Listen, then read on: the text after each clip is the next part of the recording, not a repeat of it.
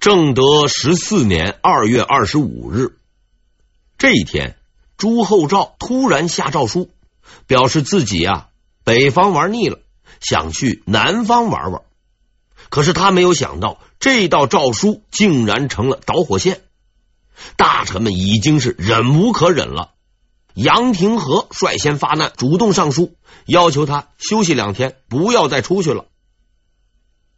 朱厚照的心已经玩野了，北方这片地方他不愿意待了，想去江南一带转转，因此呢，对此事置之不理。可是大臣们忍耐已久的愤怒开始井喷了。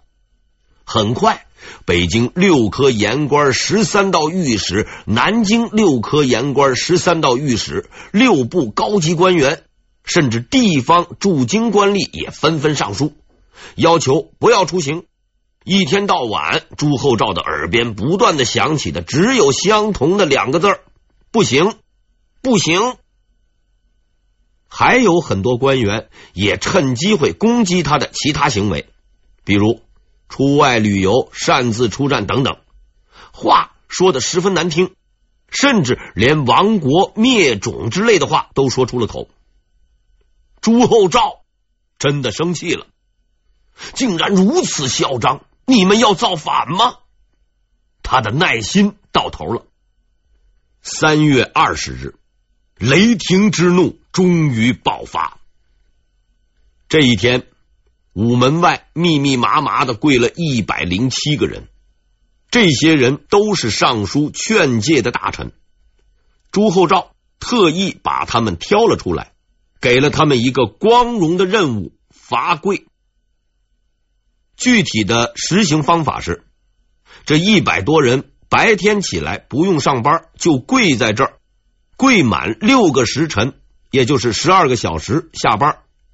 起止日期自即日起五天内有效。辅助成功跪完可领取惊喜纪念品，停账三十。这是一次十分严重的政治事件。上书的大臣们被狠狠的打了一顿，后经统计，被打死者有十余人，但他们却成为了最后的胜利者。因为当朱厚照看到那些受伤的大臣后，他犹豫了，他明白这些人是为了他好，于是他当众表示不再去南方游玩了。这次旅游风波就此停息。大臣们被打了屁股，受了皮肉之苦，却获得了精神上的胜利。朱厚照呢，出了气，却留下了恶名。所以这一次争斗没有真正的获益者。出现这样悲惨的一幕，要怪就只能怪朱厚照先生早生了几百年。要知道，他如果晚点投胎，那可就风光去了。可以大大方方的去旅游，也没有那么多的文官来管他，历史上还能留个好名声。到那个时候，也不用叫什么南游了，这名字太土，应该叫微服私访，叫下江南。也不用偷偷摸摸的一个人去，可以带上太监、宫女儿、侍卫、大臣。如果有雅兴，还可以带和尚沿路探访民情，惩治贪官，或者呢是带个上千人一路吃过去，反正不用自己出钱，也没什么人反对。根据一般剧情规律，通常走到半路上还能遇见几个美女，你来我往，你情我愿，留下一段风流天子的佳话，就此传扬千古，万人羡慕。唉。谁让你生的不是时候呢？朱厚照先生，你呀，认命吧。就这么着闹来闹去，到了六月，大家却都不闹了，因为一个惊人的消息传到了京城：宁王叛乱了。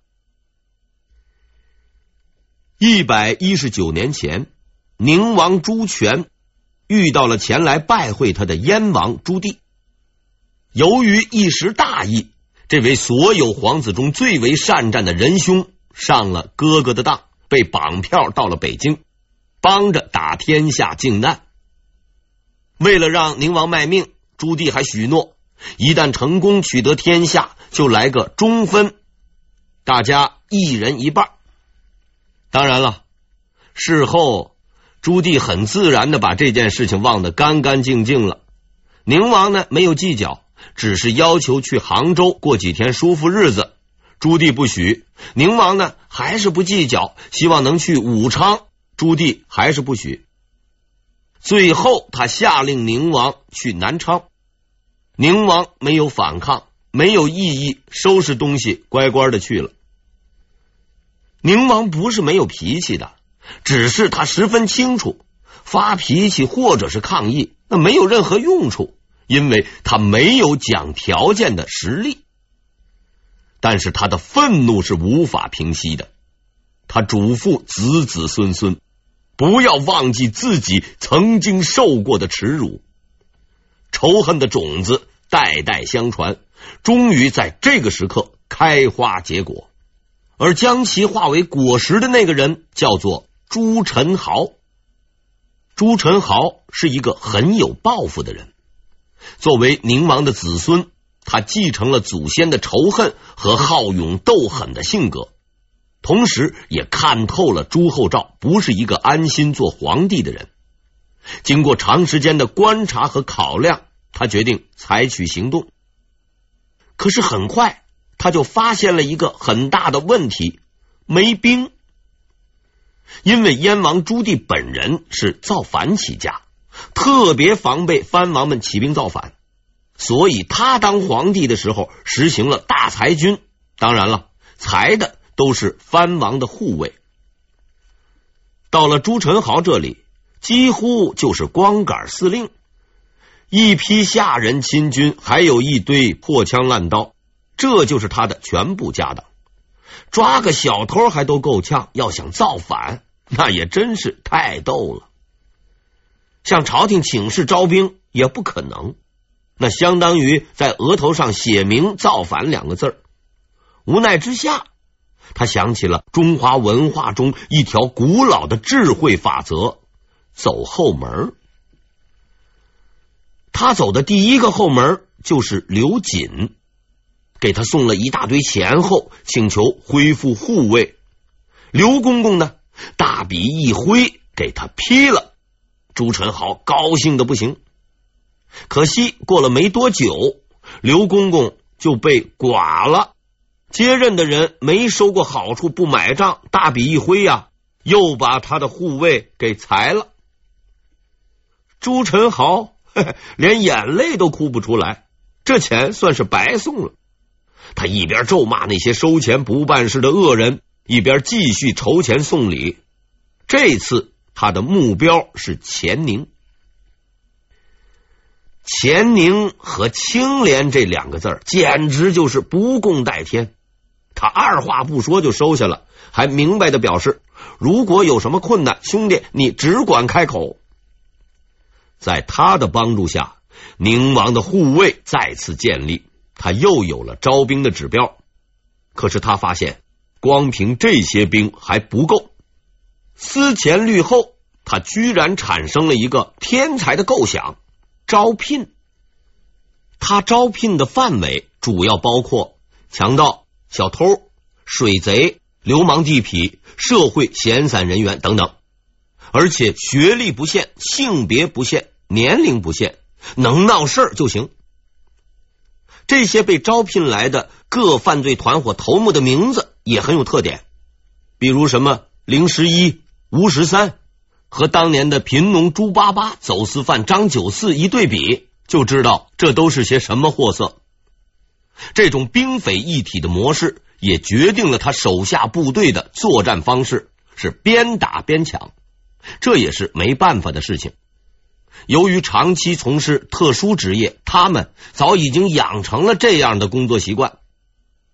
甭管怎么七拼八凑，反正人是凑的差不多了，就这么着吧。除了兵力以外，朱宸濠遇到的另一个难题是关系。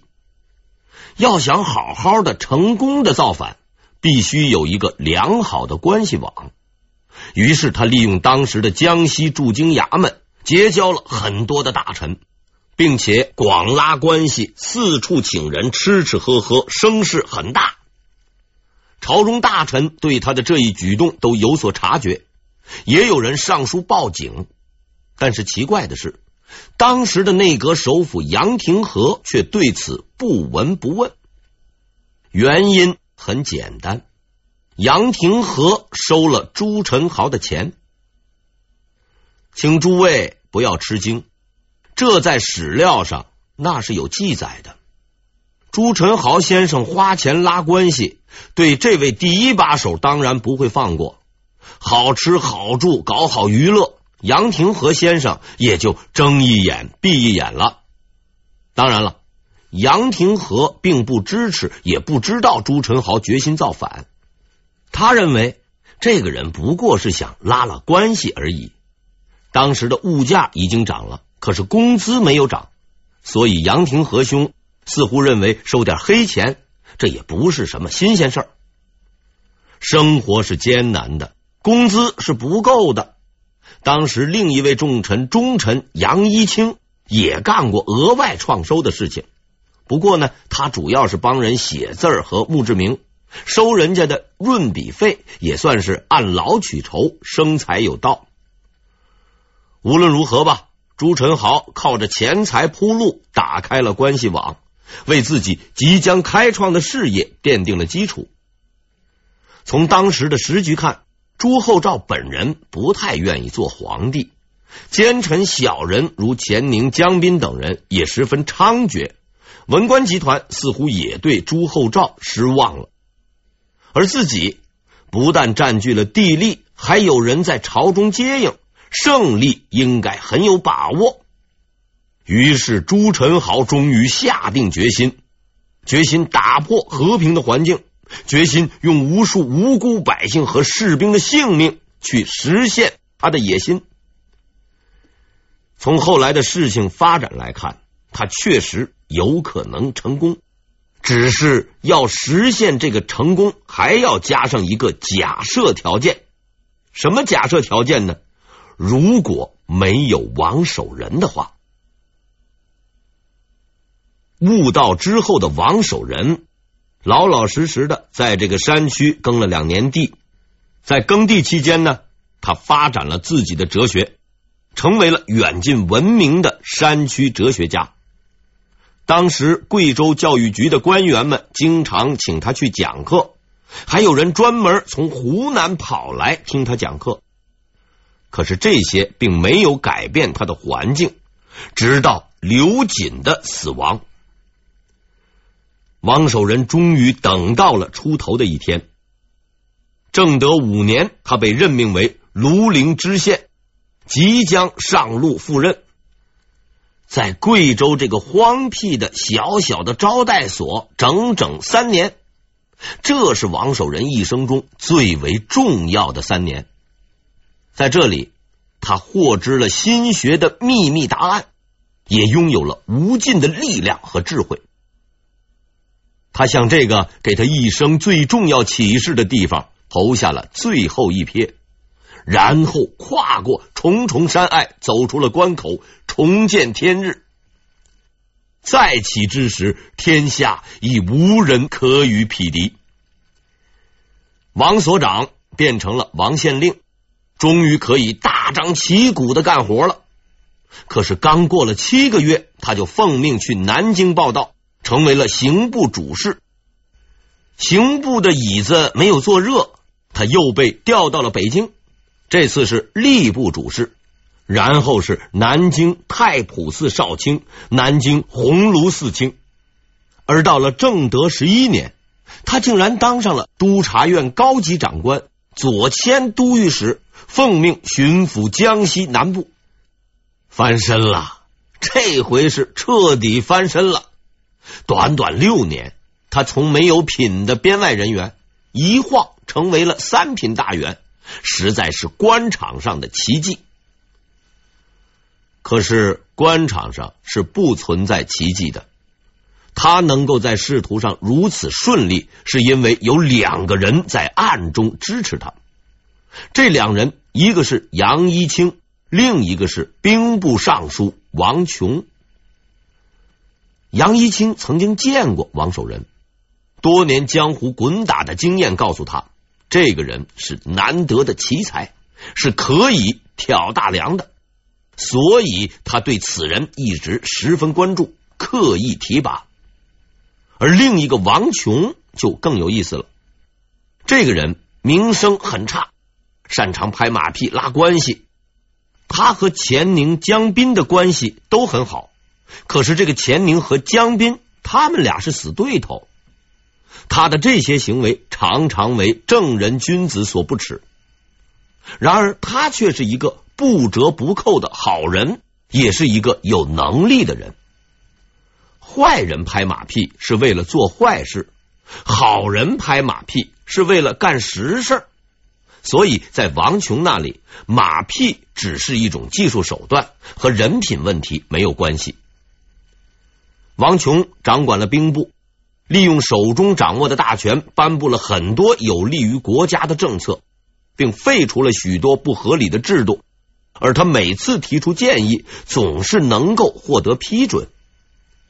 因为管事的钱宁和江彬都是他的哥们儿，兄弟的奏折自然是第一时间签字盖章的。